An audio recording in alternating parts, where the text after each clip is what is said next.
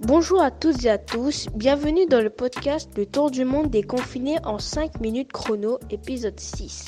Je suis Terence, élève en 5e en Guyane, et dans le cadre de la semaine de la presse et des médias à la maison, hashtag SPMM 2020, je vous retrouve dans ce podcast dans lequel j'échange avec des personnes qui partageront avec moi leur quotidien en pleine pandémie de Covid-19.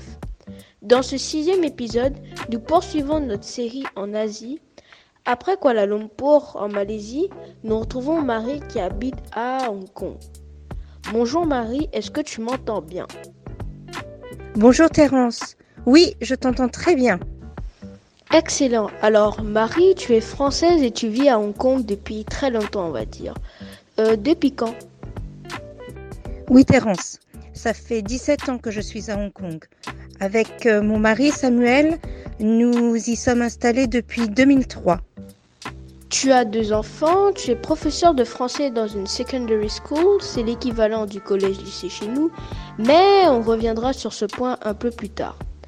Avant tout, comment la situation à Hong Kong évolue-t-elle avec le Covid-19 Nous avons eu deux vagues. Une première vague euh, fin janvier, après Chinese New Year, euh, au moment où il y a eu un lockdown sur Wuhan. Et la situation s'est stabilisée sur Hong Kong.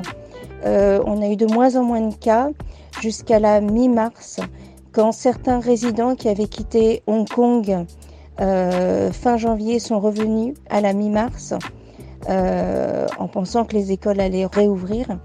Et aujourd'hui, on est sur la deuxième vague avec beaucoup de cas importés. Les Hongkongais restent fortement marqués par l'épidémie de syndrome respiratoire aigu sévère, le SRAS, qui a touché le sud de la Chine puis Hong Kong entre 2002 et 2004. Déjà à l'époque, on l'appelait le coronavirus SARS-CoV. Quelle a été la réaction de la population à Hong Kong dès l'apparition de la maladie en décembre 2019 à Wuhan en Chine? En décembre 2019, on a eu très très peu d'informations euh, ou des informations très éparses dans la presse plutôt euh, spécialisée comme Bloomberg, mais pas dans les, dans les journaux euh, locaux lus par la grande majorité des Hongkongais. la panique est plutôt arrivée fin janvier, au moment de Chinese New Year, quand il y a eu le lockdown officiel de Wuhan. Et là, les Hongkongais, comme ils avaient euh, l'expérience du SRAS, tout de suite, ils ont euh, pris les, mesures euh, nécessaires, donc tout de suite port du masque, sans, sans même devoir leur demander.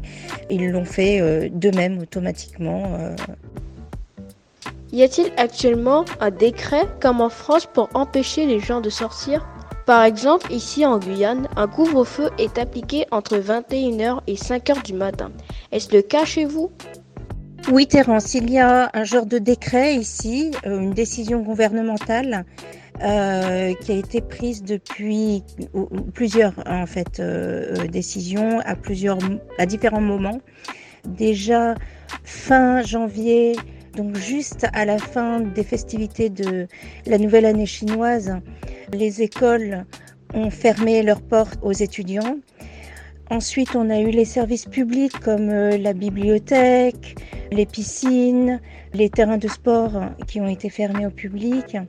Et aujourd'hui, donc euh, depuis hier, vendredi 3 avril, euh, les bars n'ont plus le droit de servir après 18 heures et nous n'avons pas le droit à des rassemblements de plus de 4 personnes. Nous n'avons pas de lockdown comme il y a en France, pas de confinement sec. Euh, nous avons le droit ici d'aller faire nos courses, euh, de sortir euh, sans aucun problème. Vous êtes assez libre en fait. Au niveau de ton travail, puisque tu es enseignante, comment ça se passe? Ça se passe comme en France. Les cours sont donnés via Internet via des capsules ou des visioconférences et on respecte donc le, programme, on continue le programme. Donc tu assures les cours par visioconférence, mais combien de fois par semaine? Normalement, j'ai quatre périodes de 50 minutes avec mes élèves par semaine. mais j'ai réduit à une heure, une heure et demie de cours par semaine par classe parce que je trouve que donner les cours comme ça par Internet, le programme va beaucoup plus vite parce que les élèves ont certainement plus le temps de lire et plus de temps pour faire leurs exercices à leur rythme. Cependant, certains élèves euh, peuvent avoir des difficultés et dans ce cas, je leur propose euh, des classes de soutien ou des, des visioconférences euh, en tout petit groupe pour du soutien. Laissons le travail de côté et évoquons vos loisirs. Que faites-vous quand vous ne travaillez pas? Comment faites-vous pour vous changer les idées dans ce contexte particulier? Même si nous ne sommes pas en confinement sec comme en France, euh, la majorité des, personnes à Hong Kong restent euh, euh, chez elles et travaillent de la maison. Dans mon cas, pour nous changer les idées, nous faisons beaucoup de cuisine à la maison ou regardons des films. Donc on essaye de, de s'évader d'une manière ou d'une autre. Très bien Marie, je te remercie pour ta disponibilité. Cet échange a été très riche. Merci à toi, Terence, et prends bien soin de toi. Au revoir. Au revoir. Quant à nous, c'est déjà la fin de ce podcast. Comme vous l'avez vu, Hong Kong a su apprendre de son expérience de 2002-2004 et les habitants de la région autonome semblent organisés pour faire face à cette pandémie.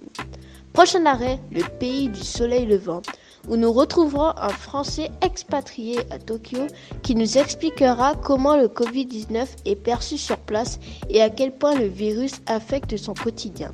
D'ici là, prenez soin de vous et restez chez vous. À bientôt.